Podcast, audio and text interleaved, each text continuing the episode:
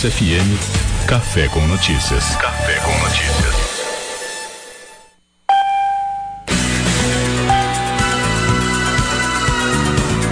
O XFM é a sua melhor escolha. Estamos de volta agora, 25 minutos para as 8 da manhã. Temperatura é 9 graus lá na capital Porto Alegre, 4 graus em Caxias do Sul, 6 em Bento Gonçalves, 4 graus em Vacaria. Nesse amanhecer de um novo dia, já estamos na quinta-feira, dia 2 de julho de 2020. É o Café com Notícias que chega no seu bloco final. Lembrando que você já conferiu no programa de hoje. Chuva da trégua após ciclone, mas quinta-feira vai ser de muito frio no Rio Grande do Sul. O Brasil tem 1.057 mortes por coronavírus em 24 horas. Já são 60.713 no total. Mortes por coronavírus chegam a 636 no Rio Grande do Sul. Auxílio emergencial, Caixa acredita benefício a 6 milhões e 800 mil trabalhadores nesta quinta-feira. Termina hoje o prazo de recadastramento para receber o benefício. Câmara aprova adiamento da eleição municipal para novembro deste ano. Entregadores de aplicativos fazem manifestações pelo país. Documento digital de veículos está disponível em todo o Brasil. A impressão pode ser feita em casa. RS 448 em Farroupilha tem emergência decretada para acelerar recuperação da pista.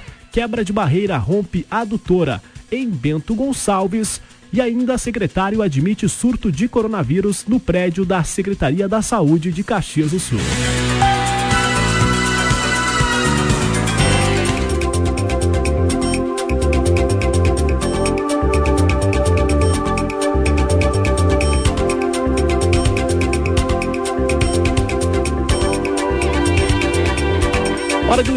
Entrevista aqui no Café com Notícias de hoje, porque o Brasil é o primeiro país da América Latina a sediar os Jogos Surdo-Olímpicos de Verão. E eles ocorrem em Caxias do Sul entre os dias 5 e 21 de dezembro de 2021. A Universidade de Caxias do Sul é a principal sede e as Surdo-Olimpíadas contam com aproximadamente 22 modalidades esportivas na versão de verão. Ao todo são esperados cerca de 4 mil atletas durante a realização dos Jogos. O Comitê Internacional de Desportos de Surdos conta com 116 países vinculados e cerca de 100 deles devem encaminhar delegações para as Surdo-Olimpíadas. Por isso, nós estamos em contato com a executiva do Comitê Plural da 24ª Surdo-Olimpíada, a Jaqueline Monhaga. Muito bom dia, Jaque, tudo bem? Bom dia, tudo bem? Bom dia a todos os ouvintes do Café com Notícias. Bem, já que nós estamos numa transmissão aqui via internet, né? Então, uh, provavelmente, se tivermos algum problema, já peço desculpas para a audiência, mas para falar de uma, de uma importante ação. Afinal, nós tivemos esse ano essa pandemia que acabou modificando o calendário de todas as pessoas. Mas agora eu pergunto para você, né, Jaque, de que forma que, que você, que faz parte deste comitê plural, teve, foi impactado o seu trabalho também nas Surdo-Olimpíadas? É, em relação à organização das Surdo-Olimpíadas, também de alguma forma sofreu impacto sim, né? Primeiramente porque nós íamos fazer a inauguração do Comitê Plural, que é o comitê de organização do evento, ainda em março, uh, que foi justamente ali na semana que acabou fechando todos os estabelecimentos, todas as entidades, então ela precisou ser prorrogada e vai ser feita agora na próxima sexta-feira, amanhã, dia 3 de julho, às 16 horas, através de uma grande live. Então a gente também teve que se reinventar neste sentido. As reuniões com os parceiros, com os locais que vão receber alguma modalidade eh, esportiva também precisaram ser feitas uh, por vídeo. Então a gente começou a fazer uso dessa opção dessa tecnologia em relação às questões mais organizacionais. Em relação à data do evento, ela não precisou ser alterada porque já estava marcado para essa data mesmo. Então, nesse sentido, nós não sofremos muito impacto. Uh, agora, num segundo momento, nós vamos iniciar também as captações de recursos, os patrocinadores então, acho que nesse sentido, talvez as captações de forma direta uh, possam uh, ser um pouco dificultadas, justamente em função do momento que, de incerteza que as empresas vivem, né? Então, as empresas uh, normalmente fazem o seu planejamento de marketing para o ano seguinte, mas uh, como fazer esse planejamento nesse momento, né?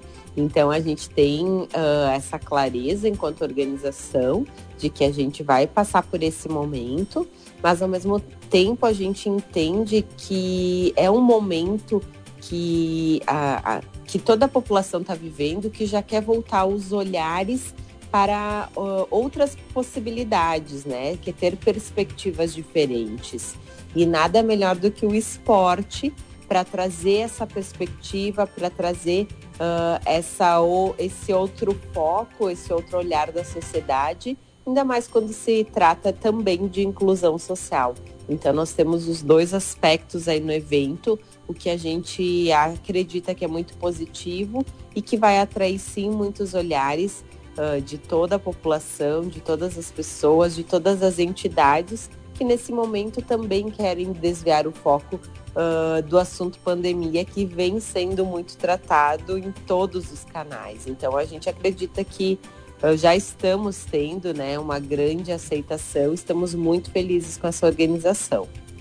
Bem, já que em relação ao calendário olímpico, né? Nós tivemos alterações na, digamos, na tradicional Olimpíada, como você disse, não houve alteração na Surdo Olimpíada, mas em relação ao significado desse evento, a inclusão que ele proporciona, porque nós temos, é muito comentado a respeito dos Jogos Paralímpicos, né? Mas os Jogos Surdo-Olímpicos são tão importantes ou até mais antigos do que as próprias Paralimpíadas. Explica pra gente o que, que significa os Jogos Surdo-Olímpicos e o impacto que isso tem aqui em Caxias do Sul, a importância de um evento da dimensão da Surdo Olimpíada. Exatamente. Então, a Surdo Olimpíadas, ela aconteceu a primeira edição em 1924 em Paris. Então, realmente tem um, uma grande história. Uh, sempre acontece a edição de verão, que é a qual nós vamos ter a oportunidade, o privilégio de presenciar e a edição de inverno. Então, elas intercalam a cada quatro anos. Acontece a de verão, a cada quatro anos a de inverno. Então, a cada dois, de fato, tem os jogos. Uh, os Jogos uh, Surdo-Olímpicos, eles foram um marco histórico uh, para a comunidade surda no momento em que os surdos eles eram considerados intelectualmente no caso, diminuídos, né? Então, era um momento da história muito delicado e ter as surdo-olimpíadas, ter essa representatividade para a comunidade surda foi muito importante. Então, uh, como tu comentaste, nós temos as Paralimpíadas.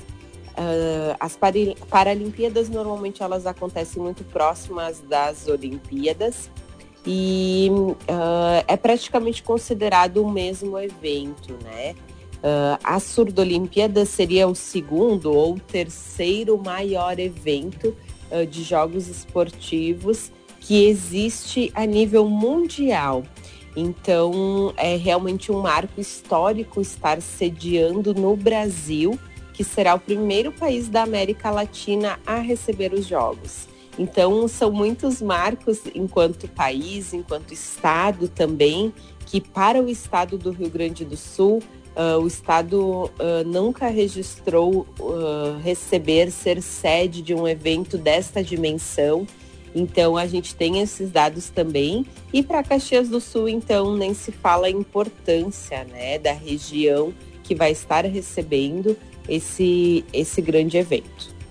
Nós estamos conversando com a executiva do Comitê Plural da 24ª Surdo Olimpíada, a Jaqueline Monhaga, justamente sobre esta nova edição, a 24ª, que vai ocorrer pela primeira vez em um país da América Latina, pela primeira vez no Brasil, pela primeira vez no Rio Grande do Sul, em Caxias do Sul e tem sede como principal sede a Universidade de Caxias do Sul. Importante lembrar, né, já aqui que o plano prevê competições na Vila Olímpica da UX, em outros locais de Caxias, como é o ginásio e as pistas de atletismo do SESI, as piscinas do Recreio da Juventude, os estádios Centenário e Alfredo Jacone. Além disso, algumas cidades vizinhas, como é o caso de Gramado, Bento Gonçalves, a capital Porto Alegre, também pode receber disputas esportivas ou auxiliar na acomodação das delegações das Surdo-Olimpíadas. Importante já que você citou no início da entrevista que pode ficar impactado a questão do patrocínio para esse evento. A gente sabe que Uh, infelizmente, o preconceito ainda existe em relação aos surdos e aos deficientes em geral. De que forma que aquela empresa, aquela pessoa que está nos ouvindo, claro, é um momento crítico, é um momento de dificuldade, mas ela pode entrar em contato para obter mais informações e ser parceira desse evento que, além de movimentar a economia, trazer esporte, trazer todo um enfoque para o Brasil, mas também traz a inclusão, que eu acredito que seja o principal marco deste evento. Exatamente, é um marco muito importante e que a gente tem trazido como bandeira deixar legados, né? Então acho que é bem importante reforçar isso. Uh, esses legados serão de diversas formas, tanto oficinas de Libras, oficina de sinais internacionais. Uh, nós estamos trabalhando na possibilidade de trazer federações pobres de, através de uma espécie de apadrinhamento. Então, realmente essa é a marca que a gente deseja que fique das Surdo Olimpíadas. E as empresas uh, que tiverem interesse em patrocinar o evento, eh, entenderem o quanto realmente terão de retorno pela grandiosidade que esse evento traz consigo, podem estar nos contatando diretamente pelo nosso site. Nós já temos o site oficial nas duas versões ah, a versão em português é surdolimpiadas2021.com.br e nós estaremos entrando em contato sim, só manifestar o interesse, nós faremos um agendamento. Uh, eu e o Carlos Bononi, que é o executivo que atua juntamente comigo, estamos fazendo essa frente uh, estamos bem avançados no que diz respeito ao caderno de patrocínio. Então, uh, ficaremos muito gratos e muito felizes em, em estar recebendo essas intenções de patrocínio para o grandioso evento.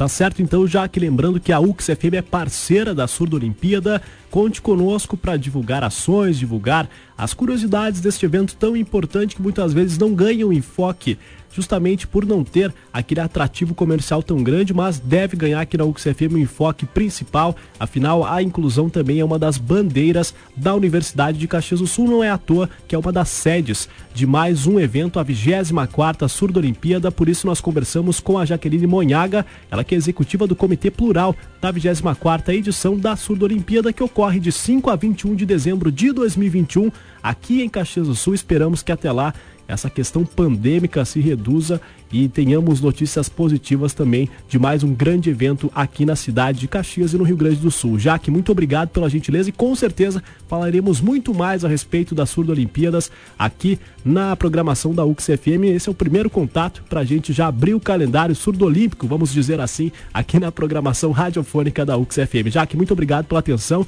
e parabéns pelo trabalho.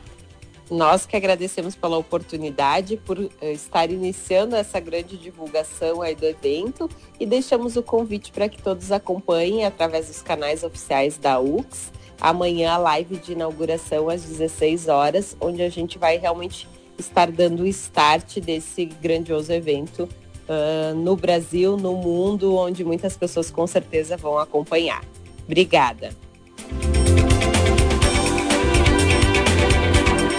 Então a Jaqueline Monhaga, ela é que é executiva do Comitê Plural da 24ª Surdo Olimpíada. Como ela disse, né, é importante lembrar para você que quer saber mais, ficou interessado, acompanhe amanhã a, dia 13 de julho, às 4 horas da tarde, no YouTube da Deaflympics, né? Que é como é chamado em inglês aí, o evento, a Surdo Olimpíada. No YouTube no Facebook também da UX Oficial você pode conferir a abertura, a inauguração do Comitê Plural da 24ª edição da Surdo Olimpíada de Verão que ocorre aqui em Caxias do Sul no ano de 2021. Ainda estamos um pouquinho longe, mas claro que toda a organização é feita com muita prioridade antes do evento e mesmo diante da pandemia, a organização não para. Então, agradecer a todos que também estão focados aí nesta organização e também estão focados na inclusão, que é a principal bandeira deste evento, a 24ª Surdo Olimpíadas de Verão.